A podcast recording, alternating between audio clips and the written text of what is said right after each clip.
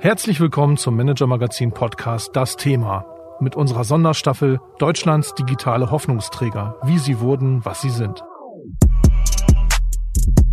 In fünf Folgen geht es um zwei große Fragen. Wie sind die jungen Startups in so kurzer Zeit zu Milliardenunternehmen geworden und haben sie das Zeug, globale Marktführer zu werden? Ich bin Marc Böschen, Redakteur beim Manager Magazin und führe Sie durch diese Staffel. Recherchiert hat meine Kollegin Christina Krüger-Soglu, die seit Jahren in der deutschen Tech- und Digitalszene unterwegs ist. Hallo Christina. Hallo Marc. Wir sprechen heute zusammen über ein Startup, das aus einem schwierigen Segment kommt, aus der Versicherungsbranche. Es geht also um InsurTech, also um die Kombination von Versicherung und Technologie. Ja, schwierig ist das Segment. Erstens mal, weil sich keiner gern mit Versicherungen beschäftigt, der das nicht beruflich tut. Außerdem aber, klar, die Branche ist sehr stark reguliert. Neue Unternehmen müssen also sicherstellen, dass sie all diese Regeln einhalten und sonst wird da die Aufsicht sehr schnell einschreiten. Aus diesem Grund äh, ist auch lange Jahre keine große neue Versicherungsgesellschaft mehr entstanden. Einige junge Digitalspieler haben jetzt aber den Anspruch erhoben, auf dem Weg dahin zu sein, zu einem neuen großen Versicherungsanbieter. Und allen voran in Deutschland und darüber hinaus eben auch WeFox, über das wir heute sprechen. Geführt wird die Firma von Julian Teike. Zuletzt wurde WeFox mit drei Milliarden Dollar bewertet.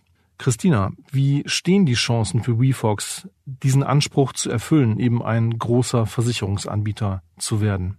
Ja, schwierig. Neben den Regulierungen an sich ähm, ist es natürlich auch als ganz neue digitale Versicherung überhaupt erstmal bekannt zu werden und Kundinnen und Kunden dazu zu kriegen, einem überhaupt zu vertrauen. Da sind die Kosten hoch, um ja, Kunden anzuwerben. Schließlich hatten etablierte Anbieter wie zum Beispiel die Allianz ja Jahrzehnte Zeit, sich einen Namen zu machen. Und tendenziell kommen zu so neuen Spielern auch erstmal die Kunden, die woanders schon aus den Policen geflogen sind. Also das ist keine einfache Sache. Und Julian Teike sagt, dass er das recht schnell erkannt hätte. Und er hatte da sozusagen einen Wettbewerbsvorteil familiär bedingt, denn er hatte da auch die Hilfe seines Vaters, der seinerzeit einen Versicherungsvertrieb aufgebaut hat und den äh, an Carsten Maschmeyers AWD verkauft hat. Ah, okay, das liegt also wirklich in der Familie, das Geschäft. Genau. Ja. Genau. Äh, Teike wollte auch eigentlich nie was mit Versicherungen machen, da sagt er gleich noch ein bisschen was zu. Aber jedenfalls haben sie dann auf ein anderes Modell gesetzt, eben nicht in erster Linie wir wollen digital eine Versicherung verkaufen, sondern sie haben als ihr erstes Produkt eine Lösung gebaut, über die Makler und Maklerinnen ihre Kunden verwalten können und mit den Versicherungen äh, kommunizieren können. Also eine Art äh, Kundenmanagements-Plattform im Versicherungsbereich. Also das hört sich vielleicht erstmal staubtrocken an, wie man es wohl auch von der Versicherungsbranche erwartet. Tatsächlich aber ist Teikes Geschichte voller Dramen und die weiß er auch ganz gekonnt zu erzählen. Virtuelle Happy Hours an einem Freitag im Sommer um 5 Uhr. Das klingt nicht wirklich happy. Geben Sie Ihren Mitarbeitern lieber das, was sie tatsächlich brauchen zum Beispiel Laptops mit Intel vPro im Evo-Design. Die haben lange Akkulaufzeiten, besonders reaktionsschnelle Leistung und integrierte Sicherheitsfeatures, damit der Arbeitstag für Ihr Team wirklich besser wird. Weitere Informationen finden Sie auf intel.de slash worksbest. Herzlich willkommen, Julian, bei unserem Manager Magazin Podcast. Schön, dass du heute bei uns bist. Freut mich sehr, da zu sein. Julian, Versicherung liegt dir ja gewissermaßen im Blut. Dein Vater ist erfahrener Versicherungsmanager. Er hat selbst seinerzeit einen Vertrieb aufgebaut und an Carsten Maschmeyers AWD verkauft. Wenn wir dann einige Jahre vorspulen, 2014 habt ihr zusammen WeFox gestartet. Wie kam das denn mit deinem Vater zusammen ein Unternehmen zu gründen und wie war das? Ja, also ich bin aufgewachsen äh, hier in Berlin. Mein Vater äh, war in der Versicherungsindustrie und natürlich ähm, auch sehr beschäftigt und irgendwie hatte ich so ein bisschen so eine Aggression auf Versicherung, weil mein hat mein Papa irgendwie so viel Zeit gekostet und der war dann nicht da und äh, generell fand ich das auch irgendwie nicht so richtig spannend, was der gemacht hat. Also ich habe versucht, äh, mich davon zu begeistern, aber irgendwie hat es mich nicht so richtig begeistert und deshalb habe ich eigentlich auch gesagt, also mit dem Thema Versicherung ähm, möchte ich nichts zu tun haben. Technologie hat mich immer interessiert Und äh, ich habe eher nach Sachen geschaut, wo wir mit ähm, Technologie halt schnell Einfluss auf das Leben von vielen Menschen haben. Und äh, von daher war ursprünglich der Plan, damit nichts zu tun zu haben, habe ich 2010 nach dem Studium mein erstes Startup gegründet. Das war im E-Commerce-Bereich. Und dann 2014, als wir äh, kurz davor waren, die Firma zu verkaufen an Ringier, kam mein Mitgründer Dario äh, auf mich zu. Und ich kann mich noch erinnern, wie er ähm, im äh, Flur von unserem alten Office in der Schweiz äh, auf mich zukam und gesagt hat, du, der Versicherungsbereich, der ist super spannend. Ähm, und da sollten wir mal äh, reinschauen. Und da habe ich gesagt, mit Versicherung möchte ich aufgrund von meiner Historie nichts zu tun haben, lass uns doch was Cooleres suchen. Und äh, dann hat er gesagt, gib mir doch mal bitte zehn Minuten. Da kommt jemand vorbei, ähm, der hat irgendwie mit Versicherung Geld verdient. Und lass uns doch einfach mal anhören, was der zu sagen hat. Dann habe ich gesagt, okay, kurzes Meeting ist fein. Dann kam der Bohrer am Freitag drauf ins Büro und nach ein paar Minuten, einfach nur Chit-Chat, hat er gesagt, ich bin dabei. Und mein Mitgründer hat gesagt, okay, ähm, 300.000 für 10 Prozent. Und äh, dann haben die eingeschlagen und ich hab, bin rausgelaufen und hat gesagt, was hast du gemacht, Dario? Und äh, wir hatten eine Firma. Also wir hatten Geld, wir hatten keine Idee und wir hatten kein Team und wir mussten also loslegen. Also war das nicht so eine richtig freiwillige Entscheidung. Ich sage immer, das Schicksal hat äh, wahrscheinlich äh, dafür gesorgt, dass äh, ich dann doch in die Branche von meinem Vater muss. Wer ist denn der Bora? Bora ähm, ist äh, unser allererster Angel äh, aus der Schweiz. Den kannte ich vorher auch nicht. Dario hat ihn irgendwie angeschleppt. Und ähm, das ist das beste Investment seines Lebens. Wie ist denn dein Vater dann ins Spiel gekommen?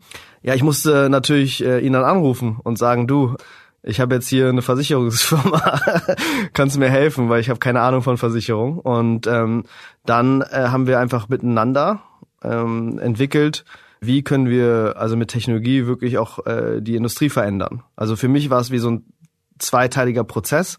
Auf der einen Seite ein persönlicher Prozess, ähm, also wie kann ich Leidenschaft entwickeln für das Produkt Versicherung und auf der anderen Seite halt ein fachlicher Prozess, äh, wie kann ich verstehen, wie Versicherung funktioniert.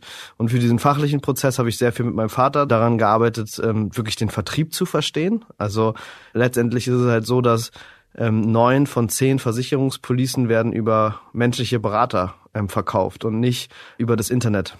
Ja, und dafür gibt es ein paar Gründe. Ja, und einer der Gründe ist halt, dass ähm, Versicherung ein sehr sehr emotionales Thema ist. Also man muss sich irgendwie dann damit auseinandersetzen, was passiert mit meiner Familie, wenn mir ein Unfall passiert oder ich vielleicht sogar sterbe. Das sind so Themen, die man ungern mit so einem Chatbot ähm, bespricht. Und äh, auf der anderen Seite ist es aber auch ähm, vom wirtschaftlichen her viel, viel schwieriger, das Thema Direktvertrieb zum Funktionieren zu bekommen. Du hast super hohe Kundenakquisitionskosten, da ist ein großer Wettbewerb.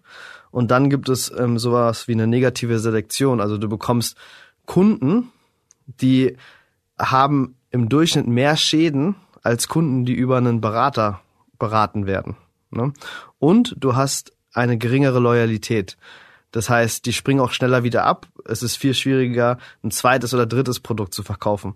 Und das führt dazu, dass dieser direkte Bereich, ja, nicht nur aus meiner Sicht kundenunfreundlicher ist, das habe ich äh, dann mit meinem Vater zusammen entwickelt, ähm, sondern auch ähm, wirtschaftlich viel, viel schwieriger zum, zum Rollen zu bekommen.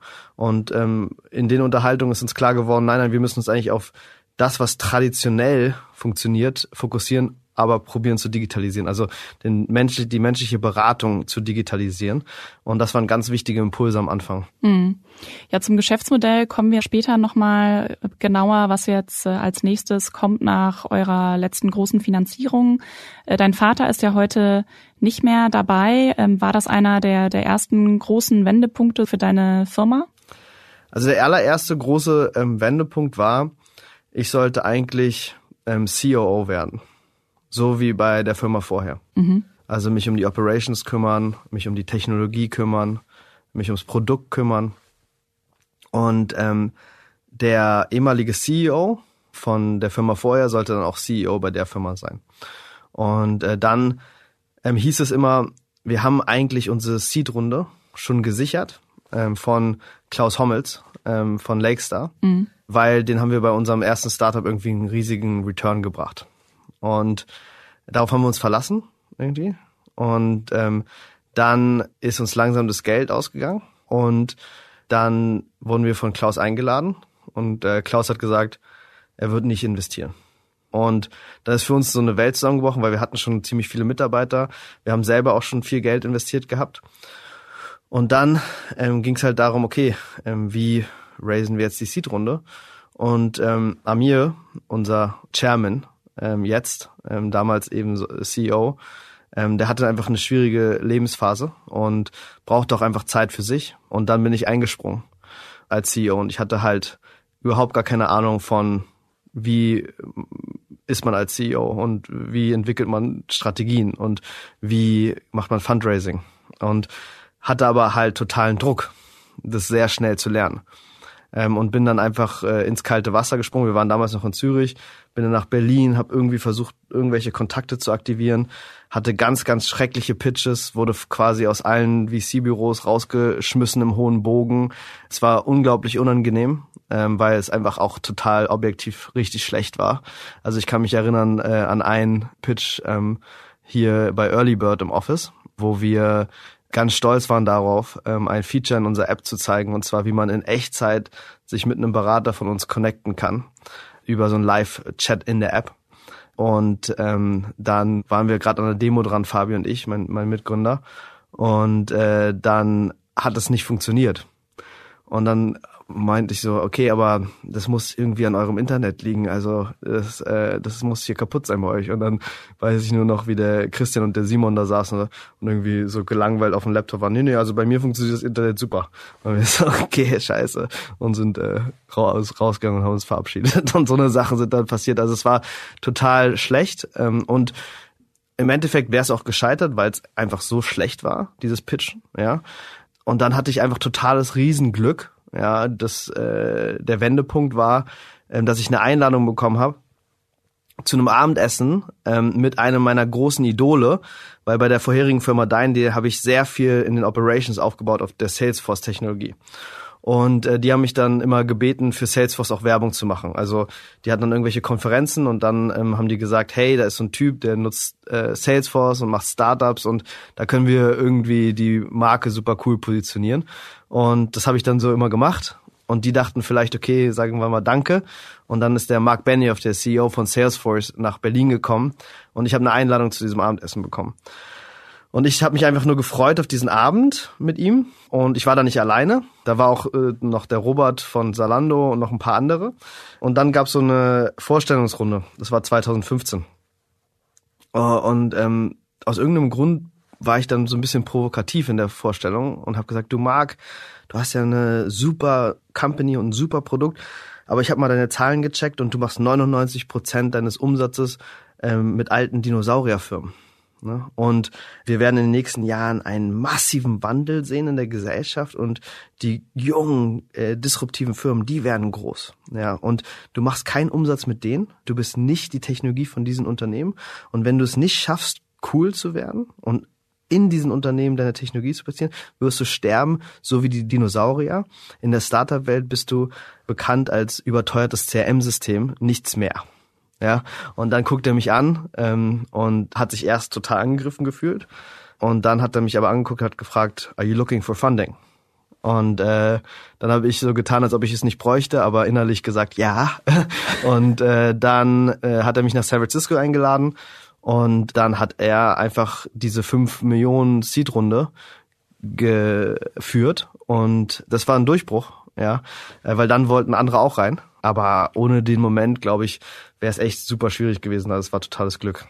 Ja, das ist ja ganz lustig, dass der Modus, man hat nichts mehr zu verlieren, dann äh, direkt ja in so eine großen, große Partnerschaft äh, durchschlägt. Mhm. Wie ging es denn dann dann weiter? Ihr hattet dann das Geld, ähm, hat dann hat dann alles funktioniert, so wie du dir das vorgestellt hast? Nein, also hat nie so funktioniert, äh, also in den letzten sechs Jahren, wie ich mir das vorgestellt habe. äh, also ähm, am Ende des Tages ging es natürlich dann äh, darum, okay, wie stellen wir uns ähm, richtig auf? Ne? Und damals gab es Knip ähm, als B2C-Broker. Ne? Und ähm, der Dennis, der CEO von Knip, der war auch Mitarbeiter von mir bei meinem vorherigen Startup. Also wir kannten uns auch irgendwie. Und letztendlich war das total gehypt. Ähm, aber irgendwie haben wir recht schnell gespürt, dass wenn wir auf den äh, Pfad setzen, ähm, also direkt Kunden akquirieren für diese Online-Broker-Plattform, ähm, die wir am Anfang gebaut hatten, ähm, dann würden wir äh, dort auch nicht schaffen, irgendwie einen guten LTV to CAC hinzubekommen. Die Kundenakquisitionskosten waren zu hoch, die Provisionen, die man bekommen hat, waren zu gering. Und ähm, wir hatten erst darauf gesetzt, und das war, glaube ich, auch nochmal ein ganz, ganz wichtiger Wendepunkt bei uns, dass wir gesagt haben, okay, wir müssen unser Geschäftsmodell sehr, sehr schnell pivoten, weg von B2C hin zu B2B2C, ähm, also mit Maklern zusammenarbeiten und den Maklern helfen, Neukunden zu gewinnen und ihre Kunden viel, viel besser zu beraten. Dafür eine geringere äh, Marge zu nehmen, aber am Ende des Tages ähm, viel, viel bessere Unit Economics zu haben. Mm, ja, da war viel verpackt jetzt in der, in der Antwort. Also ihr habt ähm, das Geschäftsmodell gepivotet, also die Richtung geändert von einem Endkundenfokus auf ja Unternehmen als als Kunden und ähm, LTV, Lifetime Value zu CAC, also Kundenakquisitionskosten heißt ganz einfach natürlich, ne, dass ähm, ja, wenn die, wie du gesagt hast, wenn die Kundenakquisitionskosten zu hoch sind, dann lohnt sich das Ganze einfach im Verhältnis zu der Dauer, die der Kunde bei euch bleibt, nicht. Und jetzt habt ihr ja aber trotzdem dann 2017 nochmal äh, so ein Modell gestartet. Das habt ihr jetzt gerade umbenannt von One Insurance zu, zu WeFox. Ähm, warum versucht ihr das denn nochmal? Mhm. Ja, also im Endeffekt haben wir äh, einfach gespürt, wir können also in der Kundenerfahrung ähm, nur sehr, sehr limitiert optimieren, wenn wir angewiesen sind auf die Prozesse und Systeme von Drittversicherern. Ja, also ähm, das Thema Underwriting das heißt, wie kommst du innerhalb von ein paar Minuten zu einem Abschluss von der Police, war schwierig mit den Partnern. Dann das Thema Veränderung von Policen. Also ich möchte jetzt irgendwie mal die Police beenden oder ich habe ein Kind bekommen und möchte irgendwie das Kind hinzufügen oder einfach Anpassungen waren super komplex und langwierig. Und am Ende auch so Schadensauszahlungen. Hat einfach lange gedauert ähm, und wir waren ja so äh, First Face ähm, zum Kunden und wurden dafür dann auch verantwortlich gemacht, obwohl im Hintergrund also einfach die Koordination mit den Versicherungspartnern einfach super schwierig war, weil die ähm, einfach auch technologisch nicht aufgestellt waren, so schnell und, und kundenzentriert zu agieren. Und dann haben wir eigentlich gesagt, okay, der einzige Weg ist, ähm, dass wir eigene Versicherungsprodukte entwickeln. Und das war auch eine riesige Herausforderung, weil wir waren ja klein und es gab noch kein äh, Startup, was eine Versicherungslizenz bekommen hat. Und ähm, am, am Anfang haben auch alle gesagt, das ist total unmöglich. Ähm, und wir hatten dann einen langen Prozess und wir waren auch ein Jahr verzögert am Ende äh, mit dem Launch. Also wir sind 2018 erst an den Markt gegangen. Wir wollten eigentlich schon 2017 an den Markt. Und ähm, der Grund war, dass der Regulator finanzielle Solidität benötigt hat. Ne? Also musst du einfach sicherstellen, dass das notwendige Kapital da ist, dass falls es der regulierten Versicherungsgesellschaft mal schlecht geht, das Kapital nachgeschossen werden konnte. Gleichzeitig ähm, wollte aber der Regulator auch keine Venture Capitalists auf dem Cap Table haben. Über zehn Prozent. Und das war natürlich so ein bisschen so ein Catch-22. Wir haben also versucht, ähm, mit dem Regulator zu sprechen. Auch unsere Investoren sind äh, zum Regulator gefahren und haben versucht klarzumachen, hey, ähm, wir glauben an die Firma und wenn es ihnen schlecht geht, sind wir auch da. Aber letztendlich haben die gesagt, ähm, nein, das wollen wir nicht und deshalb wird eure finanzielle Solidität, alles Kapital, was ihr habt, gar nicht angerechnet. Also am Ende werden wir jetzt die Entscheidung, ob ihr eine Lizenz bekommt, nur ausschließlich äh, auf äh, darauf ähm, äh, treffen, wie die finanzielle Solidität von Julian und Dario ähm, den beiden Gründern aussieht. Und dann mussten wir unsere, unsere Kontoauszüge bringen und dann haben die gesagt, ihr habt ja gar nichts, ja. Also was, ihr wollt hier eine Versicherung gründen. Und dann war alles knapp vor aus und dann äh, ist uns äh, die Munich Re zur Seite gesprungen äh, und hat gesagt, wir glauben an euch und dann haben die äh, es geschafft, also den Regulator zu überzeugen und äh, uns unterstützt. Wie habt ihr die dann plötzlich rangeschafft? Wir waren die ganze Zeit mit denen äh, in Kontakt, die haben uns von Anfang an unterstützt. Der Tobias Sondorfer war da unser Sponsor und hat an uns geglaubt. Und ähm, letztendlich ähm, hat der Regulator dann aber noch mehr Skin in the Game von denen äh, sich gewünscht. Und das haben die dann auch gemacht. Also, weil sonst hätten wir die Lizenz nicht bekommen. Hm. Also äh, bewegte äh, Stunden ähm, bei WeFox und ähm, danach wurde es ja auch nicht ruhiger sozusagen. Ähm, ich erinnere mich dran, dass 2018 äh, zumindest ähm, medial äh, ja schon mal über eine große Finanzierung ähm, berichtet wurde. Softbank sollte bei euch einsteigen, hieß es und dann lauteten die Überschriften, wo bleibt die Runde, wo bleibt die Runde und ja, ich weiß, äh, genau, es war eine wilde Zeit für dich. Vielleicht kannst du da noch mal ein bisschen drüber reflektieren. Mhm. Also die Runde hat ja stattgefunden am Ende. Genau. Äh, nur nicht mit Softbank, äh, aber mit Mubadala. Und ja, es war eigentlich alles eingetütet, also mit Softbank. Also ich war zweimal bei äh, Massa äh, in Tokio und ähm, er hat äh, mich willkommen geheißen. Es war natürlich eine verrückte Zeit mit Softbank damals und äh, es war eine 240 Millionen Runde. Termsheet war dann. Äh, wir waren eigentlich quasi kurz vorm Abschluss und dann haben wir ähm, auf LinkedIn habe ich so eine Notification bekommen dass ähm, äh, dann eine Nachricht über mich geschrieben wurde. Und dann äh, war dann eine Nachricht ähm, von äh, Daniel Schreiber, der letztendlich ähm, geschrieben hat, dass er ähm, WeFox äh, und mich persönlich jetzt angezeigt hat, weil ähm, wir deren, ähm, das ist ein Konkurrent von, von, von WeFox, also ein Online-Versicherer mit einem anderen Geschäftsmodell, aber in einer ähnlichen, in der gleichen Industrie, äh, dass wir deren ähm, Onboarding-Prozess kopiert hätten und dass ähm, ja wir da ähm, letztendlich illegal kopiert hätten und, und von daher äh, eine Unterlassungsklage, ähm, dass wir sofort vom Markt verschwinden. Und ähm, das hat zu genau dem Zeitpunkt kurz vor Abschluss der Runde natürlich ähm, zu ganz viel Unruhe geführt, auch weil Softbank ähm, auch bei denen investiert war, ja. Und ähm, diese Unruhe hat dann dazu geführt, dass ähm, so eine Negativspirale losgegangen ist und am Ende dieses Investment nicht zustande gekommen ist. Also diese Phase ähm, kurz vor Abschluss des Investments ist immer die sensibelste. Ja, also man man verlässt sich ja dann auf diesen Partner, der den Termsheet unterschrieben hat, und dann ähm, ist man irgendwie acht Wochen in der Exklusivität und ähm, ist es dann auch schwierig in so einer Phase, ja, ähm, wenn der dann abspringt, was sehr, sehr selten passiert, in dem Fall ist es leider passiert, sich dann umzuorientieren und dann noch was anderes äh, schnell zu bekommen. Und ähm, deshalb ist so ein Verhalten eigentlich total verpönt. Es war einfach eine sehr, sehr unglückliche Kombination aus ähm, Zusammenhängen, die dann aber sehr glücklich geendet ist am Ende äh, mit der Runde. Dann haben wir doch fast 240 Millionen äh, geraced von Mubadala und Omers und ähm, die haben uns dann stark unterstützt und ähm, dann ging es weiter. Ja, Omers ist auch ein bekannter Investor. Der ist zum Beispiel, ähm, die haben zum Beispiel in, in Shopify ähm, investiert, also mittlerweile die wertvollste Firma in Kanada, äh, gegründet auch von einem Deutschen. Also sicherlich ähm, keine schlechte zweite Wahl. Ähm, aber wie hast du dann diese Runde ja auch sehr kurzfristig dann noch zusammenbekommen? Mhm. Ja, also es war auch wieder ähm, letztendlich eine Herausforderung auf jeden Fall. Ähm, weil natürlich auf der einen Seite wir dann nicht komplett durchfinanziert waren, deshalb waren wir ja Fundraisen und wir dann so ein bisschen vor dem Ausstanden. Aber ich muss sagen, ähm, Softbank hat äh, dann die Intro gemacht ähm, zu Muballa, also das ist ja ihr Investor vom Softbank Vision Fund. Und ähm, da hat sich sehr schnell ähm, eine super Beziehung entwickelt. Und äh, aus dem Grund hat Softbank dann da uns auch echt krass unterstützt, also diese Runde abzuschließen. Das finde ich ja interessant, dass die einerseits sagen, wir machen es nicht selber, aber dann noch helfen. Ich glaube, die Tochter SBI ist ja auch bei euch investiert. Ähm, bist du trotzdem froh, dass quasi das Softbank-Investment nicht zustande gekommen ist, wenn man jetzt auch mal schaut, was ja aus vielen hochfinanzierten Firmen ähm, geworden ist. Irgendwie Caterra äh, ist gerade in die Pleite gerutscht, äh, WeWork, die Geschichte ist äh, hinreichend bekannt.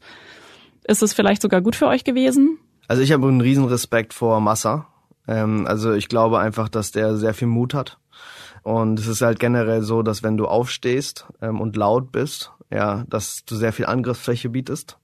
Und das, was er da getan hat, also mit diesem 100 Milliarden Fonds, ich glaube davor waren es zwei, drei oder so Milliarden, was der größte Fonds ähm, war für Technologie ähm, ist natürlich etwas gewesen, was ähm, sich so hätte nie jemand vorstellen können. Also dieses Durchbrechen von Denkbarrieren, das hat er ausgezeichnet gemacht. Und ähm, ich finde auch toll, wie er umgeht mit, mit Niederlagen und immer wieder hochkommt, immer wieder hochkommt. Also ich habe einen gigantisch großen Respekt vor ihm und ähm, auch seinem Team. Und ähm, da gibt es gar keine Ressentiments oder irgendwas. Wie war das von eurem Konkurrenten, von dem Daniel Schreiber auf LinkedIn so angegriffen zu werden? Na, also erstmal war ich natürlich im Schock, dann als erstes habe ich gesagt, okay, so was habe ich denn ge falsch gemacht? Ne? Hab versucht irgendwie selbstkritisch so mit mir äh, dann in den Prozess zu gehen. Ich bin ja tatsächlich, und das war auch Teil dieser Anklage, durch deren Anmeldungsprozess gegangen. Ja, mit meinem richtigen Namen und so. Ja, nicht um das zu kopieren und das wurde ja auch alles widerlegt. Und er hat das genutzt, also dass ich mich da angemeldet hat, als Grundlage für diese Klage. Ne? Ähm, ja, also vielleicht war das irgendwie ein Fehler, aber irgendwie auch nicht. Also ich glaube, das ist irgendwie normal, dass man sich so irgendwie Produkte anschaut von ähm, von Leuten, die irgendwie in einem ähnlichen Markt unterwegs sind. Dann ähm, also einer der großen Punkte, die ich natürlich mitgenommen habe, ich war so ein bisschen zu provokant und zu laut. Ja, also ähm, mit dem Launch von unserer eigenen Versicherung haben wir so einen Blogpost veröffentlicht, ähm, warum wir jetzt besser werden als Lemonade. Und das hat ihn, glaube ich, auch total verletzt und ähm, wütend gemacht. Und ja, sowas macht einfach keinen Sinn. Also warum greifen wir uns gegenseitig an? Warum provozieren wir uns gegenseitig? Ähm, lass uns doch, und das war mein großes Learning, auf uns fokussieren und unsere Stärken und warum wir gut sind und nicht irgendwie über andere definieren. Die Corona-Pandemie hat eure Pläne ja auch ziemlich verändert. Ihr habt da im März 2020, glaube ich, eine ordentliche Vollbremsung erstmal hingelegt. Die Unsicherheit war ja damals groß, da erinnere ich mich noch gut dran.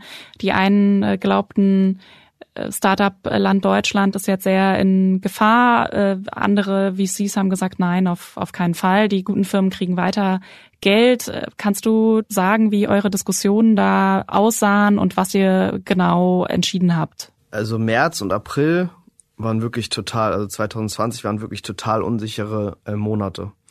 Und ähm, wir haben davon ganz vielen unterschiedlichen Investoren ganz viele unterschiedliche äh, Stimmungsbilder bekommen und Ratschläge und niemand hatte die Antwort. Das war also schon total schwierig ähm, und es gab so zwei Schulen. Ähm, die eine war aggressiv weiter durchziehen. Wir sind äh, digital und digital wird gewinnen. Und die andere Schule war also nur wenn du eine komplett Vollbremsung machst, ja, und die Kosten massiv reduzierst, ja, hast du die Chance, am Ende der Krise als der große Gewinner rauszukommen. So, und das waren so die zwei Schulen und wir haben ähm, am Ende uns entschieden fürs komplett durchziehen, ja, äh, nach so zwei Monaten Unsicherheit. Und ich glaube, das war dann auch äh, am Ende des Tages äh, das, das Richtige. Hätte ja auch niemand erwarten können, dass es dann ab Mai, Juni, Juli irgendwie zu solch extremen Bewertungen wiederkommt, zu so einer solch extremen Aktivität. Und äh, von daher, ähm, glaube ich, haben wir da ganz gut reagiert. Aber wenn ich mich recht erinnere, habe ich im Geschäftsbericht gelesen, dass die US-Expansion erstmal auf Eis gelegt wurde und auch neue Produkte erstmal nicht kamen. Also was meinst du mit voll durchgezogen? Ja, also wir haben natürlich ähm, gesagt, okay, sämtliche total variablen Kosten, da drehen wir erstmal jeden Stein um, ja, ähm, sind im Marketing leicht runtergefahren. Also wir haben keine Vollbremsung gemacht, ähm, aber wir haben gesagt, wir fokussieren uns auf den Kern. Ne? Und in dem Kern geben wir Vollgas. Ja, also da hast du nicht zu viel versprochen. Das ist in der Tat eine Geschichte voller Krisen. Wie gut funktioniert WeFox denn jetzt? Also überzeugt dich diese Plattformstrategie? Auf die Plattformlogik stützen sich viele Startup-Modelle.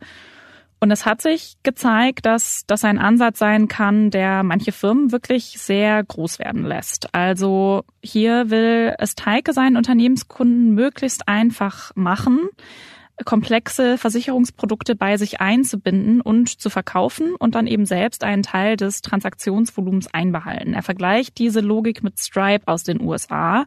Das ist ein Bezahlunternehmen und bei denen funktioniert es ebenso. Also verkürzt gesagt, über die Schnittstelle kannst du ganz einfach auf deiner eigenen Website eine Bezahllösung in deinem Online-Shop anbinden. Und äh, ja, Stripe wirbt immer damit, es geht mit fünf Zeilen Code, also ganz, ganz easy sozusagen. Und auf dieser Basis hat das Unternehmen zuletzt nach ja, Berichten und auch Analystenschätzungen im Jahr 2020 fünf Milliarden Dollar umgesetzt und wurde mit weit mehr als 90 Milliarden bewertet. Und die Analogie, ich meine, äh, WeFox ist ja nun kein Bezahlunternehmen. Die Analogie ist, die haben eben auch wenige Zeilen Code, die du einbinden kannst und dann über deine Webseite Policen verkaufen sozusagen. Ja, also genau, das ist der, der Plan. Also meinetwegen, wenn du Fahrräder verkaufst, kannst du gleich in deinem Online-Shop auch die, die Fahrradversicherung mitvertreiben. Und es soll eben für den Fahrradverkäufer ganz einfach sein, diese Versicherung dann auch einzubinden. Und genau, WeFox behält eben einen Teil daran. Hm. Ja, durchaus interessant, allerdings wahrscheinlich auch kein Selbstläufer. Also nur weil es möglich ist, das einzubinden, weil Teike also eine Plattform hat. Schließlich will äh, jedes Unternehmen heute eine Plattform sein. Wahrscheinlich möchte das auch Allianzchef Oliver Bethe erreichen für die Allianz eben. Ja, das stimmt. Wenn man so sehr wachsen will wie WeFox, da verzetteln sich Startups häufig. Es ist ja auch schwer. Man muss auf alle möglichen Sachen gleichzeitig achten. Alles muss irgendwie gleichzeitig, zumindest halbwegs gleichzeitig mitwachsen ähm, und Schritt halten. Da gibt es so die üblichen Fallstricke. Und in Teikes Fall bedeutet das etwa, dass er im gleichen Tempo ja auch wirklich exzellente Maklerinnen und Makler auf seiner Plattform braucht, die eben vertreiben. Und da muss auch der Kundenservice stimmen. Ja, da braucht er das richtige Personal für. Das muss er ebenso schnell äh, finden, weil wenn man zu viel im Service automatisiert und das nicht gut macht, dann frustriert man die Kundschaft ganz schnell wieder. Ja, dann drehen die dem Unternehmen vielleicht den Rücken zu. Und ja, also es gibt da auch genug Beispiele, wie sowas schiefgehen kann. Zum Beispiel eben bei einem anderen sehr gehypten Startup in der Berliner Szene, die Jungbank N26. Ähm, die haben da sehr viel optimiert im, im Kundenservice eine Zeit lang und wohl auch um Geld zu sparen, gab es irgendwann keine Telefonhotline mehr. Und dann ging ein Fall viral, wo ein Kunde beim Verschwinden von mehreren Zehntausend Euro einfach nirgends anrufen konnte und ja doch recht abwiegelnde Nachrichten da im Kundenchat bekam. Also äh, man sieht, es ist nicht einfach, man muss da einen gangbaren Weg finden, irgendwie zwischen Effizienz und, äh, und dem Wachstum. Ja, das dürfte für ähnlichen Ärger sorgen, falls es dazu kommen sollte, dass jemand einen Versicherungsschaden hat, dann niemanden erreicht. Wenn das öfter vorkommt, wäre sicher ein Problem. Das, das kann man verstehen. Und dazu kommt eben noch die Frage der Wettbewerber. Also gegen wen muss sich WeFox da durchsetzen? Einmal natürlich die klassischen Versicherer, die eben da sehr stark im Markt sind. Das ist auch keine leichte Aufgabe. Aber wenn wir die heute mal außen vor lassen und nur auf die Digitalversicherer blicken, da hat Teike ja auch schon Knipp erwähnt, die sehr gehypt waren zu, zu ihrer Zeit und ähm, sich selbst als Marktführer auch gefeiert haben. Ja, und dann 2017 in, in einer kleinen Fusion verschwunden sind und umstrukturiert haben, Stellen abgebaut haben. Und ja, also wie gesagt, die sind da jetzt nicht mehr präsent, aber. Das ist übrigens sehr recht. Ich weiß nicht, ob das hier viele Hörer wissen. Knipp ist eine im Bremer Umland sehr bekannte Grützwurst. Also ich fand das immer einen sehr schrägen Namen für ein Startup. Ist vielleicht in Köln nicht so schlimm oder in München, aber im Norden durchaus, äh, ja, seltsam. Also die ist mir zum Glück noch nie begegnet. da werde ich mich auch äh, eher von äh, fernhalten. Ich weiß gar nicht, was eine Grützwurst ja, ist. muss, muss man mögen, muss man mögen. Naja, ja gut. Also der, der dann kommen wir vielleicht zu einem äh, Namen äh, tatsächlich, der dir da auch besser schmeckt, nämlich Lemonade, also übersetzt Limonade aus den USA. So heißt die Firma tatsächlich.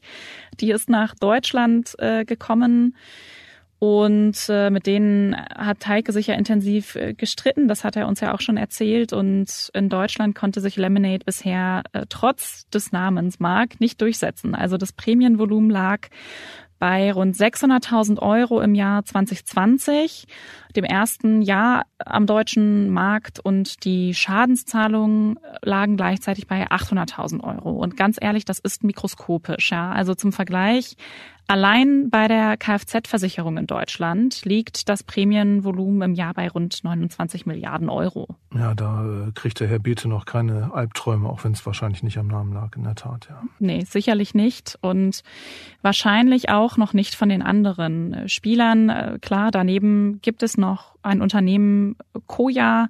Das ist damals mit einem Knall gestartet, weil der Fonds des PayPal-Milliardärs und Trump-Unterstützers Peter Thiel da investiert hat noch vor dem Start überhaupt des Startups, also vor, bevor sie ihre Website, ihre Produkte live geschaltet haben. Und da läuft es nicht reibungslos. Ähm, sie haben die Kosten zurückgefahren und viele Leute aus dem Management sind gegangen. Jetzt auch noch der Gründer, der hat das Unternehmen verlassen und ein neuer CEO wurde reingeholt, der auch vorher schon mal im Unternehmen gearbeitet hat, dann bei der AXA war und ja, ich denke, der soll es jetzt richten. Äh, ihr Prämienvolumen lag zuletzt bei zwei Millionen Euro. Das ist mal schon ein bisschen besser, gut. Aber auch bei Peter Thiel ist natürlich nicht jedes Investment gleich das nächste Facebook. Okay. Also ich denke da gerade auch jetzt mit dem Managementwechsel, da wird sich dort ähm, sicherlich auch was verändern. Und dann ähm, ja, gibt es noch eine Firma mit einem Investor, den du auch gut kennst, mit Christian Angermeier. Die Firma heißt Neo Digital und daneben noch Otto Nova, die im Krankenversicherungsbereich ähm, unterwegs sind und noch eine weitere Firma, einen weiteren Wettbewerber namens Element. Und die haben alle so Volumina zwischen sechs und neun Millionen Euro. Also äh, es geht langsam nach oben und ja, WeFox hat er in der Versicherung ein Prämienvolumen von rund 30 Millionen Euro. Also, also schon mal deutlich vorn, kann man sagen, im Vergleich zu den äh, genau. Startups, die sonst sich da tummeln. Ja, also die sind deutlich da vom, vom Wettbewerb und also von den anderen digitalen äh, Spielern und wie Teike sich da auch weiter von der Konkurrenz abheben äh, will und die etablierten attackieren will, das hat er mir ebenfalls erzählt und ja, äh, also ich sag mal so, die Pläne sind echt sportlich. Hier ein Hinweis des Werbepartners, der neuen Allianz Lebensversicherung. Die bietet euch für eure Altersvorsorge attraktive Renditechancen und gibt gleichzeitig Stabilität und Sicherheit. Dafür hat die Allianz ihre Kapitalanlagen zukunftsfähig aufgestellt. Sie investiert weltweit und mit Blick auf Nachhaltigkeit, etwa in Wind- und Solarparks oder den öffentlichen Nahverkehr, damit am Ende mehr für euch drin ist. Lasst euch beraten zur neuen Allianz Lebensversicherung, persönlich oder digital. Infos auf allianz.de slash mehr drin. Hier ein Hinweis des Werbepartners Fidelity International. Informieren Sie sich umfassend über aktuelle Tendenzen in der Finanzwirtschaft mit dem Fidelity Kapitalmarkt Podcast. Der Kapitalmarktstratege Carsten Röhmheld analysiert die aktuelle Marktsituation und zeigt die Potenziale von morgen auf. Von den Kosten der Energiewende über die deutsche Industrie nach den Lockdowns bis zum Thema Inflation. Mit exklusiven Gästen und Experten für unterschiedliche Blickwinkel. Jetzt reinhören in den Fidelity Kapitalmarkt Podcast. Was kommt denn jetzt für WeFox mit dem neuen Geld und dem eben hoffentlich sich normalisierenden Geschäftsleben als nächstes? Ja, also ähm, das, jetzt fängt die Arbeit an. Also jetzt sind die Erwartungen natürlich groß. Und jetzt äh, müssen wir schauen, äh, wie können wir dieses Geld investieren, äh, so dass wir äh, dem Vertrauen gerecht werden, was die Investoren in uns gesetzt haben. Und das ähm, ist jetzt für uns Neuland. Ähm, wir waren noch nie so gut kapitalisiert.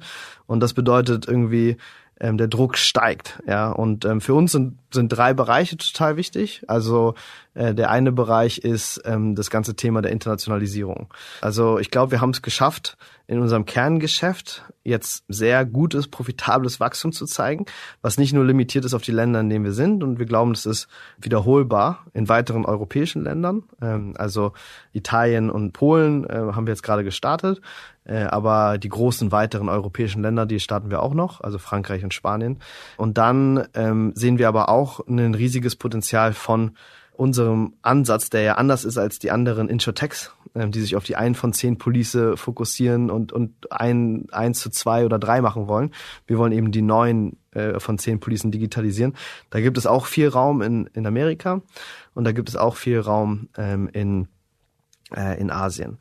Das zweite ist, dass wir letztendlich unsere Produktpalette erweitern wollen. Also wir haben 2018 angefangen mit der Versicherung. Da hatten wir 10 Prozent Umsatz mit unseren eigenen Produkten und 90 Prozent Umsatz mit noch Provisionen von Versicherern. 2019, 2020 hatten wir 30 Prozent Umsatz mit unseren eigenen Versicherungsprämien und 70 Prozent mit, mit äh, Provisionen. Dieses Jahr ähm, wird es ungefähr 60-40 sein, nächstes Jahr 50-50. Ne? Und ähm, das schaffen wir, indem wir unsere Produktpalette erweitern.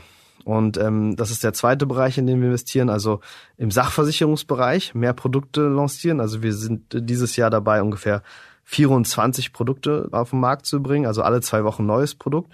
Nächstes Jahr wollen wir 50 Produkte, also jede Woche ein neues Versicherungsprodukt auf den Markt bringen.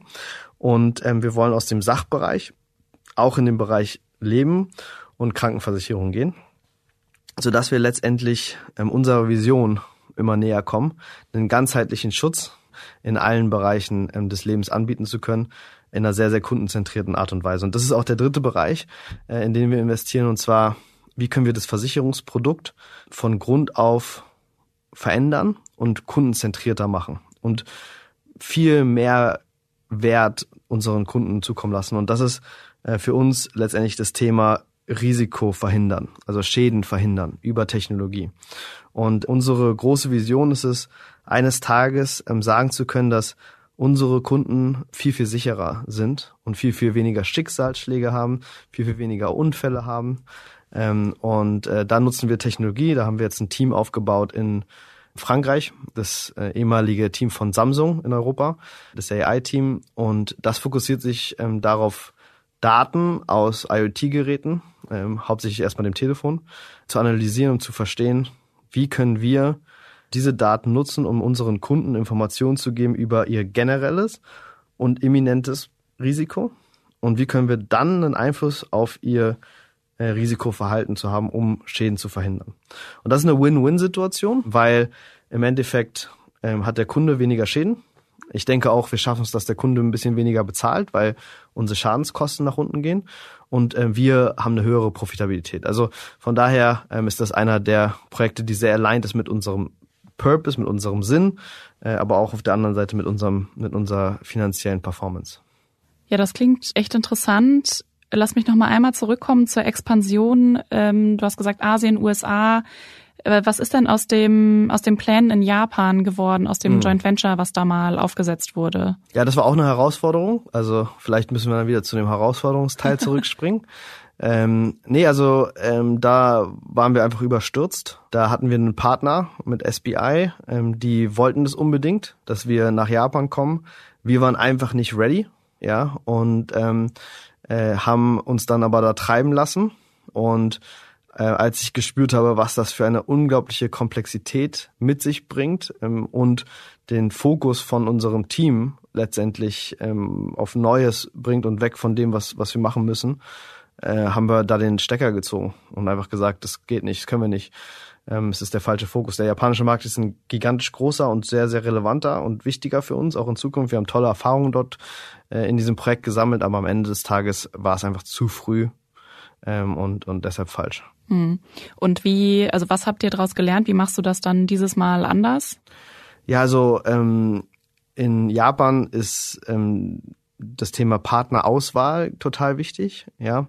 Und ähm, da läuft ja alles über JVs, äh, Joint Ventures. Und das bedeutet also, ein Markteintritt dort muss mit dem richtigen Partner und richtig gut verhandelten Joint Venture Projekten gestartet werden. Und das haben wir nicht so gemacht, ja. Und ähm, deshalb wäre das auch total in die Hose gegangen. Hm. Das heißt jetzt beim nächsten Schritt äh, neuer Partner besser verhandeln? Also wir müssen einfach das Gesamtkonstrukt viel, viel fokussierter angehen. Ähm, wir müssen uns viel, viel intensiver auseinandersetzen mit Partnern und mit den äh, Verträgen rund ums Joint Venture. Und äh, mit Blick auf die USA, was steht euch äh, da bevor? Ähm, USA ist der größte Versicherungsmarkt. Auch dort werden neun von zehn Policen von ähm, äh, menschlichen Beratern ähm, verkauft. Und letztendlich, wie wir halt über Expansion nachdenken, ist erstmal immer im Vertrieb über Partnerschaften stark zu werden. Und wenn wir stark sind, mit unserem eigenen Versicherer reinzukommen. Also der Fokus liegt in allererster Linie auf Partnerschaften im Vertrieb. Ja, also genau das Gleiche, was wir in Europa machen. Einen starken Partner im Vertrieb, ähm, der letztendlich wirklich ähm, versteht, wie funktioniert der Vertrieb hier. Das ist ja in jedem Land leicht anders. Ja, also Italien zum Beispiel ist das Thema Affinity heute schon viel stärker ähm, als in Deutschland. Was heißt das? Affinity bedeutet also Vertrieb von Versicherungsprodukten über versicherungsfremde Partner, also zum Beispiel Autohäuser. Ja, also äh, da kaufst du halt deine Autoversicherung äh, im Autohaus, ja, in Deutschland nicht. Ähm, und so gibt es ganz viele Unterschiede und deshalb brauchen wir super starke lokale Partner und so gehen wir immer in ein neues Land. Ja, ob das jetzt Europa ist oder äh, Amerika oder Asien, äh, immer verstehen, wie der Vertrieb dort funktioniert und, und die Expertise reinholen. Mhm. Mit Blick auf die neuen Produkte, 24 dieses Jahr, 50 nächstes, mhm. das äh, ist ja eine Riesenzahl. Wie stellst du da denn sicher, dass zum Beispiel auch der Kundenservice überhaupt mithalten kann und äh, da richtig gebrieft ist und ja natürlich auch der Rest des Unternehmens Bescheid weiß. Ich glaube, das ist einer der Bereiche, wo wir halt einen unfairen Vorteil haben gegenüber ähm, den großen Versicherungsunternehmen. Und zwar ähm, haben wir, und da glaube ich, ist der wirkliche Wert von Technologie in der Versicherungsindustrie, auf der einen Seite eine viel, viel höhere Automatisierungsrate. Ähm, das bedeutet, heute sind acht von zehn Prozessen rund um den Kunden vollautomatisiert, brauchen gar keinen Mensch mehr. Und in der Versicherungsindustrie ist der Durchschnitt eher bei ein von zehn sind komplett automatisiert. Ne? Und äh, das macht uns da natürlich viel skalierbarer. Und das ist auch schwierig, also bei so vielen neuen Produkten ähm, halt letztendlich die Automatisierungsrate so hoch zu halten, weil mit jedem neuen Produkt musst du manuelle Schritte einführen und musst dann wieder hochkommen. Aber unser Ziel ist 80 90 Prozent Automatisierung durchzuziehen, weil wir glauben, das ist wirklich ein nachhaltiger, unfairer Vorteil, wo die anderen eine Schwierigkeit haben, hinterherzukommen. So, das ist das eine. Und das andere ist, ähm, dass wir eine Philosophie haben, wo wir sagen, ja, im Vertrieb wollen wir sehr stark auf den Markt hören, brauchen dort starke Partnerschaften, weil da sind die Unterschiede. Da wird das Match gewonnen. In, der, äh, in den Versicherungsprodukten gehen wir aber anders vor. Da haben wir eine zentrale Produktfabrik, eine zentrale Tech-Plattform, auf der ein einziges Team letztendlich sämtliche Produkte äh, für all unsere Märkte äh, entwickelt, somit viel schneller und viel günstiger ist. Also normalerweise dauert die Entwicklung von einem Versicherungsprodukt zwölf bis 18 Monate, von Idee bis es im Markt ist. Bei uns ist es ein bis drei Monate. Also drei Monate, wenn wir eine neue Produktkategorie lancieren, wie zum Beispiel Autoversicherung, wo wir auch mit dem Regulator koordinieren müssen. Da sind wir viel, viel schneller und auch viel kostengünstiger. Und ich glaube, das ist so under the hood im Maschinenraum, ja, wo wir Technologie nutzen, wo wir letztendlich einen großen Vorteil haben gegenüber den Legacy-Playern. Ja, das klingt in der Theorie logisch. In der Praxis muss man dann natürlich sehr sauber automatisieren, um sich eben auch wirklich einen Vorteil gegenüber der etablierten zu erarbeiten. Ähm, aber wie geht denn eure Strategie von da aus weiter? Also wenn wir uns die Strategie anschauen, ja. ja ähm, dann ist es so, dass wir 2015 ja gestartet haben mit rein Provisionseinnahmen. So. Und dann haben wir 2018 unsere eigenen Versicherungsprodukte äh, dazu ähm, gebracht. Ähm, und in der Zukunft äh, haben wir noch zwei weitere Stufen an neuen Umsatzkanälen, ähm, die wir hinzufügen wollen.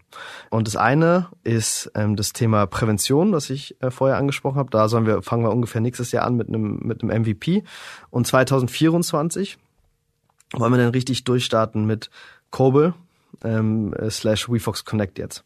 Äh, und die Idee dahinter ist, ähm, dass wir ähm, mit der Tech-Plattform, die wir gebaut haben, wo wir letztendlich sehr schnell viele eigene Produkte entwickeln. Und zwar im Sachbereich, dann aber auch im Leben und im Kranken.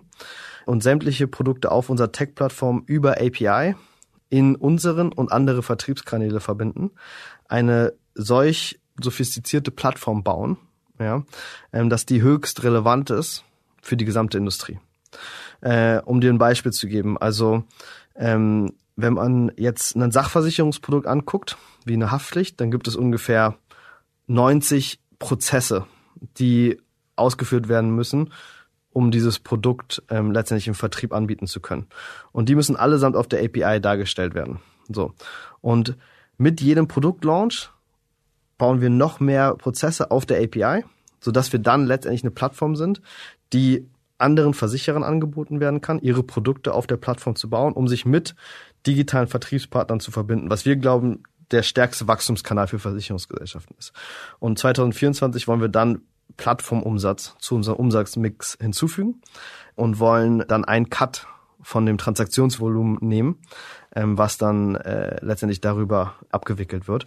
Und wenn wir 2030 anschauen, ähm, dann wollen wir einer der dominierenden Versicherer in der Welt sein. Ähm, äh, wir wollen bei ungefähr 100 Milliarden Umsatz sein. Der Umsatz kommt hauptsächlich aus Versicherungsprämien immer noch zu dem Zeitpunkt. Äh, der kommt immer noch zu 30 Prozent ungefähr aus Provisionseinnahmen. Wir werden also nicht in allen Bereichen eigene Produkte anbieten. Es gibt Bereiche, die passen nicht zu unserem Risikoprofil, die brauchen die Kunden trotzdem. Da werden wir weiter mit Partnern arbeiten. Aber jeweils 10 Prozent aus dem Bereich Präventions-Subscription und 10% aus dem Bereich Plattformumsatz. Und Präventionssubscription und Plattformumsatz haben halt viel, viel höhere EBIT-Margen ähm, als Provision und ähm, als Versicherungsprämien. Und das ist unser Ziel. Äh, darauf arbeiten wir hin. Ähm, und ich glaube, der Platz für so einen neuen Platzhirschen, äh, der ist auf jeden Fall da. Also das heißt, ähm, wenn ich meinetwegen jetzt online Fahrräder verkaufe, kann ich auch ohne Programmierkenntnisse über die Schnittstelle äh, dann Fahrradversicherungen bei mir im Shop einbinden und sozusagen mitverkaufen und ihr seid im Hintergrund mit eurer Versicherung der Anbieter dieser Genau. Police. Genau, also einfach eine ganz, ganz einfache API, ähm, so eine Stripe-like API, mit der du in sämtliche äh, Plattformen, ja, wenn du Fahr Fahrräder verkaufst oder wenn du E-Commerce machst oder wenn du Reisen verkaufst oder wenn du Autos verkaufst, ähm, einfach sehr, sehr einfach zugeschnitten auf deine Bedürfnisse Versicherungsprodukte integrieren kannst. Von uns, aber in Zukunft auch von anderen. Und damit entsteht die Skalierung. Mhm. Und dieses Datenprodukt, das klingt so, als wärt ihr noch recht, recht am Anfang. Kannst du etwas erklären, inwiefern denn da beispielsweise Smartphone, Sensorendaten, Aussagen für bestimmte ja, Verhaltensweisen sozusagen geben können? Muss ich dann langsamer Fahrrad fahren oder wie kann ich mir das vorstellen? Ja, also es hat noch niemand hinbekommen. Das ist eine riesige Herausforderung. Und ja, du kannst unglaublich viel alleine übers Telefon rausfinden. Ähm, also Geolocation ist natürlich super wichtig, aber all die Sensoren, die im Telefon sind, ähm, die helfen äh, gigantisch. Und ich habe jetzt schon Prototypen bei mir, äh, die mir letztendlich einfach aufzeigen, in welchen Bereichen habe ich welche Risiken. Ja, Und allein dieses Bewusstsein äh, im Vergleich zum Durchschnitt gibt mir total viel Information. Ja, äh, oh, ich bin nicht normal, ich bin kein normaler Autofahrer. Ja, ähm, ich äh, bin viel viel mobiler als der Durchschnitt. Ja, ich mache viel weniger Sport als der Durchschnitt. So eine Sachen geben mir erstmal so ein so ein Grundverständnis. Aber dann glaube ich haben wir den wirklichen Impact auf sozusagen kurz bevorstehende Risiken. Ja, das Wichtige für uns ist, dass wir die Daten wirklich nur nutzen für ähm, die Reduktion von Risiko und nicht für Preisdiskriminierung. Also nicht, äh, dass wir Leute bestrafen oder belohnen, wenn sie hohes oder niedriges Risiko haben. Ja, es sind ja auch viele Gesundheitsdaten ähm, heute auf den Smartphones. Ich könnte mir da vorstellen, dass das schwierig wird, äh, gerade in Deutschland mit ähm, hohen Datenschutzbedenken ähm, zu verargumentieren, warum man den Produkten in der Hinsicht vertrauen sollte. Genau, deshalb darf es keinen Impact aufs Produkt haben ja, ähm, sondern wirklich nur eingesetzt für eine Win-Win-Situation. Also, dass wir es schaffen, das Risiko zu reduzieren von mhm. den Kunden. Ja, da bin ich auf jeden Fall gespannt, wie da die weitere Entwicklung ähm, laufen wird. Äh, es gibt äh, ja einige Branchen, ähm, Journalisten, die sich, glaube ich, sehr einen äh, Geschäftsbericht von eurer Gruppe mal wünschen. Vor dem Hintergrund, wann äh, äh, können wir damit mal rechnen und was ist auch äh, euer ähm, Szenario, was äh, ja die weiteren Schritte angeht? Wollt ihr an die Börse gehen oder ähm, irgendwann verkaufen? Mhm. Ähm, also erstmal haben wir jetzt, glaube ich, sind wir gut kapitalisiert und jetzt geht es darum, dass wir einfach weiter Performance zeigen. Ich glaube, wir haben echt eine geniale Performance jetzt irgendwie schon hingelegt und ähm, ich meine, auf der Versicherungsseite ist ja alles super transparent, ähm, also das wird ja veröffentlicht. Und da sieht man ja auch, dass wir mit Abstand die Nummer eins sind irgendwie äh, unter den deutschen Versicherern, äh, Digitalversicherern. und auf der auf der Vertriebsseite sind wir eigentlich auch relativ äh, transparent. Also ähm, wir sind im letzten Jahr als Gruppenergebnis bei 120 Millionen Umsatz gewesen. Und äh, dieses Jahr äh, werden wir über 300 Millionen sein, also massives Wachstum hinlegen. Und dann sollen wir 2030 bei 100 Milliarden landen. Richtig. Kannst du das mal vorrechnen? ja, also 50 Prozent Versicherungsprämien, 30 Prozent Provisionseinnahmen, 10 Prozent ähm, äh, Plattformumsatz, 10 Prozent äh, Präventionssubscription. Ähm, und also im Endeffekt, wir kratzen ja jetzt gerade nur an der Oberfläche des Potenzials. Also wir reden hier über einen 5,2 Billionen äh, Dollar äh, Markt. Und ähm, was wir halt äh, gesehen haben, ist, dass wir mit unserer Strategie international ähm, recht schnell zu wachsen über Partnerschaften im Vertrieb und dann der, ähm, der Lancierung von unserem eigenen Versicherungsprodukten viel, viel schneller international wachsen können und in internationalen Märkten viel, viel schneller Fuß fassen. Ne? Und letztendlich ist, glaube ich, diese Basis, die sehr, sehr schnell wächst. Also wir wollen nächstes Jahr über 800 Millionen Umsatz sein. Ähm, wir wollen im Jahr danach bei ungefähr 1,3 Milliarden Umsatz sein, ähm, ist die Grundlage. Ja, äh, und dann kommt äh, on top, also neue Umsatzquellen. Ja, man muss ambitiöse Ziele haben. Äh, wenn man sich wie Massa ja, vor eine Truppe stellt und sagt, man möchte was Großes erreichen, ähm, dann gibt es viele Leute, die sagen, Äh, und man gibt ja dann auch viel Angriffsfläche. Ne? Also man, äh, man wird abgestempelt als verrückt. Äh, man wird äh, als Träumer abgestempelt. Und ich glaube trotzdem, dass es total wichtig ist, das zu tun. Ja. Und ähm, dass es dann auch okay ist, dass man Frieden mit sich schließt, wenn man es nicht schafft. Ja. Und weil viele Leute sagen diese Sachen nicht, weil sie Angst haben davor, dass dann Leute sagen, du hast es ja nicht geschafft. Und äh, aus dieser Angst heraus ähm, setzen sie sich die Ziele klein und ähm, sind nicht ambitiös und erreichen nicht das, was sie könnten. Ja. Und vielleicht bin ich so ein bisschen Extrembeispiel, ja. Und klar, äh, wenn ich was sage, so, dann will ich es auch erreichen. Ja. Und, und ich, ich fühle mich dann auch angegriffen, wenn Leute mich als Spinner oder so bezeichnen. Aber ich glaube, das gehört dazu. Ja. Und ich glaube, das bin ja einfach ich. Ich, ich brauche große Ziele. Und die Vergangenheit hat ja gezeigt, dass irgendwie die Ziele, die wir uns gesetzt haben, die sind ja auch immer eingetreten. Du warst dir eine Zeit lang ja mal nicht ganz so sicher, wie lange du den CEO-Job noch machen möchtest ähm, und hast dich aber inzwischen entschieden, dass es der doch genau die Position ist, die du machen willst. Was war denn da ähm, ausschlaggebend? Also meine große Leidenschaft ist es, ähm, junge Gründer zu begleiten, auf ihrer Reise äh, was Großes zu schaffen. Und äh, das gibt mir wie so am meisten Befriedigung. Also zu sehen, wie Menschen wachsen, wie sie über sich hinaus wachsen, wie sie Sachen schaffen, die sie selbst nie für möglich gehalten haben. Und ich stand vor der Entscheidung zu sagen, okay, ist es besser, mich nur darauf zu fokussieren? Ähm, oder ist es besser, selber diesen Weg weiterzugehen, weiter äh, Erfahrungen zu sammeln und somit den Gründern, die nach mir kommen, dann mehr bieten zu können? Ja, äh, und ich habe mich entschieden, selber diesen Weg weiterzugehen, um den Gründern, die nach mir kommen, mehr bieten zu können, weil als Gründer wird dann mit Erfolg die Luft super dünn von Leuten, die dir Ratschläge geben können. Ja? Ähm, weil die ja nie durch diese Sachen selbst durchgegangen sind. Und ich möchte nicht dieser Mensch sein, der irgendeinem ähm, der Gründer irgendwie einen Ratschlag gibt, der nicht relevant ist für die, ähm, weil sie in einer Situation sind, die ich gar nicht nachvollziehen kann, weil ich nicht selber durchgegangen bin. Äh, und ich glaube, so schaffe ich mehr Wert ja, und deshalb ähm, habe ich gesagt, ich ziehe das durch. Und zwar auf äh, unbestimmte Zeit. Ja, also ich will das richtig groß machen. Herr Julian, vielen Dank. Ähm, das war sehr interessant. Wir sprechen uns dann spätestens äh, 2030 ja. wieder und äh, ähm, schauen auf Ziele, ähm, äh, hoffentlich gute mentale Gesundheit und die Entwicklung von äh, WeFox zurück. Super, vielen Dank. Ja, Christina, ich muss sagen, das haut mich ein bisschen um. Das ist ja eine immense Ansage. 100 Milliarden Euro Umsatz bis 2030. Man könnte auch böswillig sagen, das ist völlig überheblich. Oder sehe ich das falsch? Was hältst du davon? Ja, auch hier der Vergleich. Die Allianz kam zuletzt auf 140 Milliarden Euro.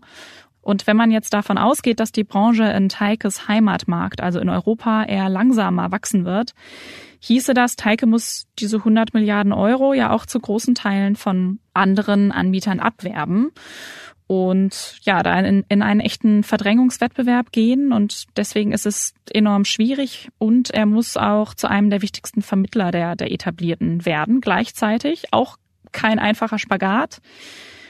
Und ja, also ich meine, Teike nimmt einem da ja etwas den Wind aus den Segeln, ja, mit seiner Selbsteinschätzung als eben lauter Gründer und auch der Aussage, dass es natürlich sein kann, dass er es nicht schafft und aber bewusst so große Ziele setzen will. Und ich meine, die Wahrscheinlichkeit, dass solche Pläne klappen, die ist sowieso sehr gering. Das wissen die Finanziers im Grunde auch schon immer. Äh, was jetzt nicht heißt, dass sie nicht an die Firma glauben. Sie kennen eben bloß die Statistiken, ähm, dass ein, dass ein Startup erfolgreich äh, wird und eben, dass auch alles genau so, so kommt, ja. Hm. Gut, ich kenne es ja so ein bisschen von Investmentangeboten. Also äh, da kann man auch schon seit 20 Jahren sehr viel sparen, wenn man Indexfonds kauft. Aber die Leute machen es nicht. Die allermeisten, die haben einfach keine Lust auf das Thema. Ich glaube nicht, dass die jetzt viel mehr Lust auf Versicherungen haben. Also das, wie du schon beschrieben hast, klingt enorm schwierig total spannend, dass du sagst, die Wagnisfinanziers, die glauben es eigentlich auch nicht. Ist ja die Frage, für wen nennt denn der Herr Teike eigentlich solche, doch, sage ich jetzt mal, völlig unrealistischen Zahlen? Also ich weiß nicht, ob sie es nicht glauben, aber sie wissen zumindest, dass die, die Wahrscheinlichkeit einfach extrem äh, gering ist, dass es, dass es genauso kommt, weil eben auf dem Weg da viele ja, Probleme noch lauern äh, können, aber da kommen wir in eine ganz grundlegende Diskussion über die Mentalität, die ja eigentlich nur aus der Branche selbst heraus zu verstehen ist. Ja, also immer wieder sagen Wagniskapitalgeber, gerade auch aus den USA, dass sie eben genau solche Gründerinnen und Gründer suchen, die eben die Vorstellungskraft besitzen, einen Bereich völlig zu beherrschen und das auch in vielen Geografien. Ich habe zum Beispiel kürzlich mit einer Gründerin gesprochen, mit einer deutschen Gründerin, die erzählt hat, wie sie bei US-Investoren abgeblitzt ist, weil ihr Businessplan zu realistisch war und eben nicht auf so hochgerechnete riesige Märkte abzielte. Und das ist dann schnell uninteressant für die, für die Geldgeber, weil sie ihren Investmenteinsatz da eben nicht genug vervielfachen würden. Also Realismus ist da offensichtlich nicht gefragt. Understatement. Nee, ja, genau. Und außerhalb der Branche stößt sowas in, in Deutschland vor allem eben auch auf, auf Unverständnis. Und ich kann dir ehrlich gesagt nicht beantworten, ob das jetzt der richtige Ansatz ist, so zu übertreiben und so groß zu denken oder da doch eher realistisch äh, ranzugehen. Also jedenfalls, ja, wie du sagst, ne, man muss das Spiel offensichtlich mitspielen, wenn man eben Investorengelder haben möchte. Lass uns bitte nochmal auf das von Teike genannte Datenthema äh, zurückkommen. Er sagt ja selbst, das hat noch keiner geschafft, mit Daten das Risiko von Menschen zu senken. Und in Deutschland ist es ja auch ein Thema, äh, wo du massive Hürden überwinden musst. Also wenn die wirklich Prognosen zur individuellen Risikovermeidung schaffen können.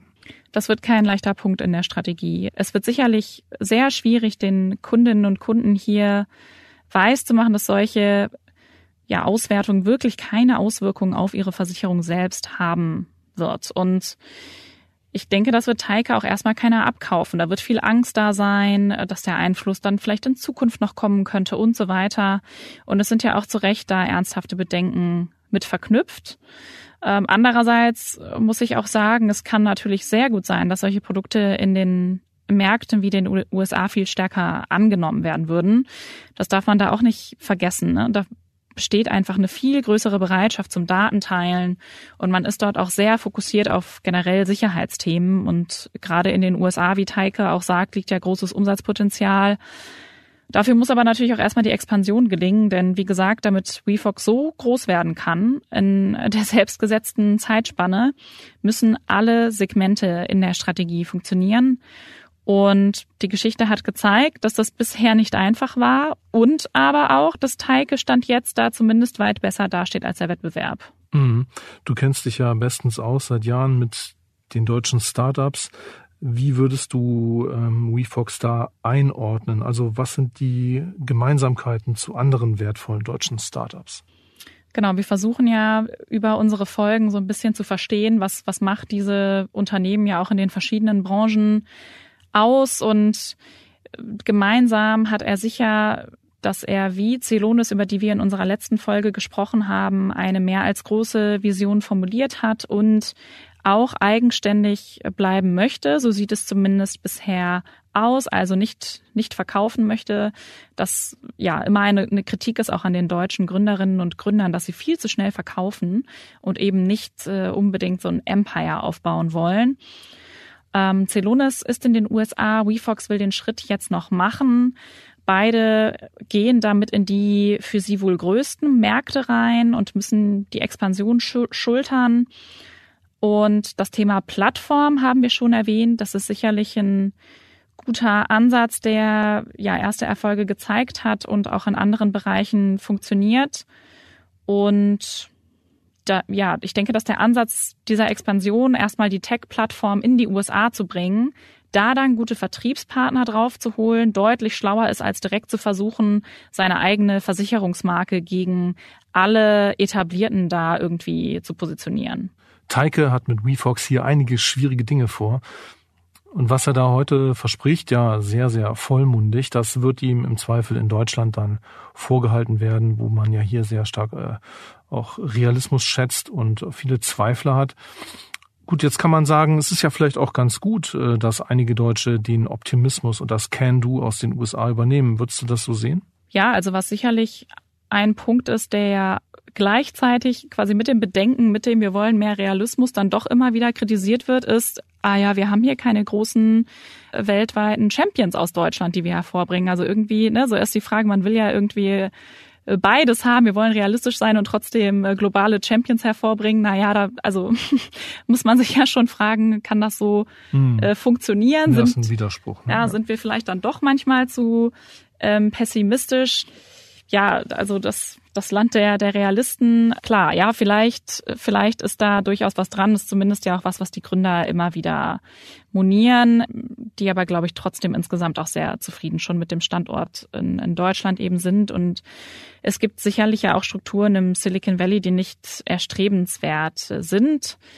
Und wenn wir dann aber mal nach Schweden äh, schauen, so ein kleines Land, das Größen wie Klarna, Spotify, dann früher mal Skype hervorgebracht hat, da kann man sich eben schon fragen, ne, was was machen die da vielleicht äh, anders? Äh, denken die da vielleicht größer? Kann man sich da noch was was abschauen?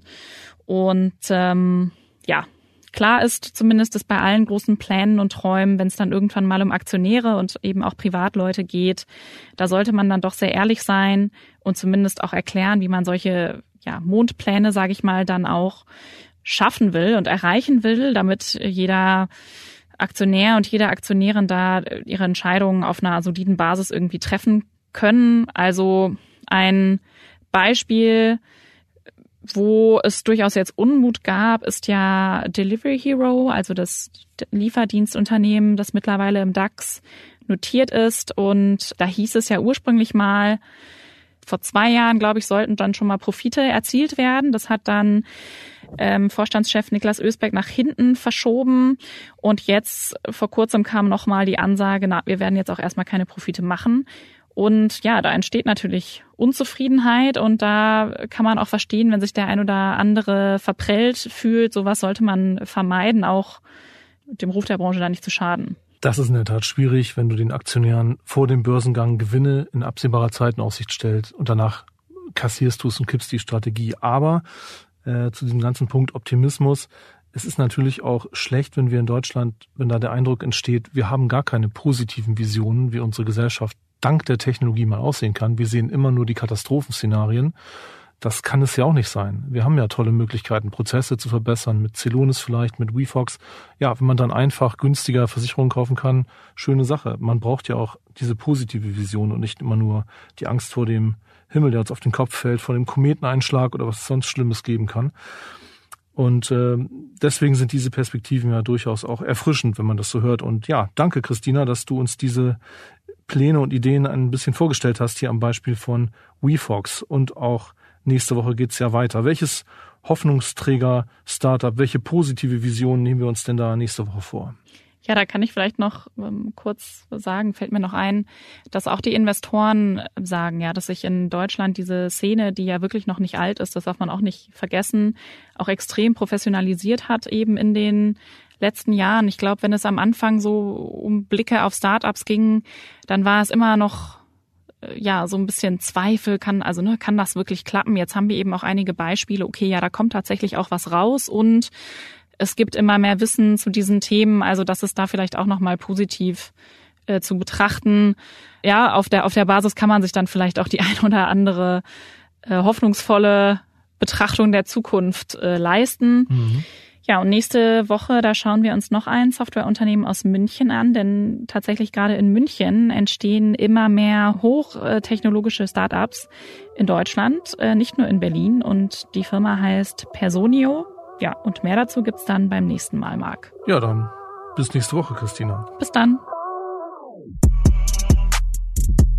Das war die dritte Folge von Deutschlands digitalen Hoffnungsträgern, einer Sonderstaffel im Manager Magazin Podcast Das Thema. Herzlichen Dank an dieser Stelle an unseren Gesprächspartner Julian Teike.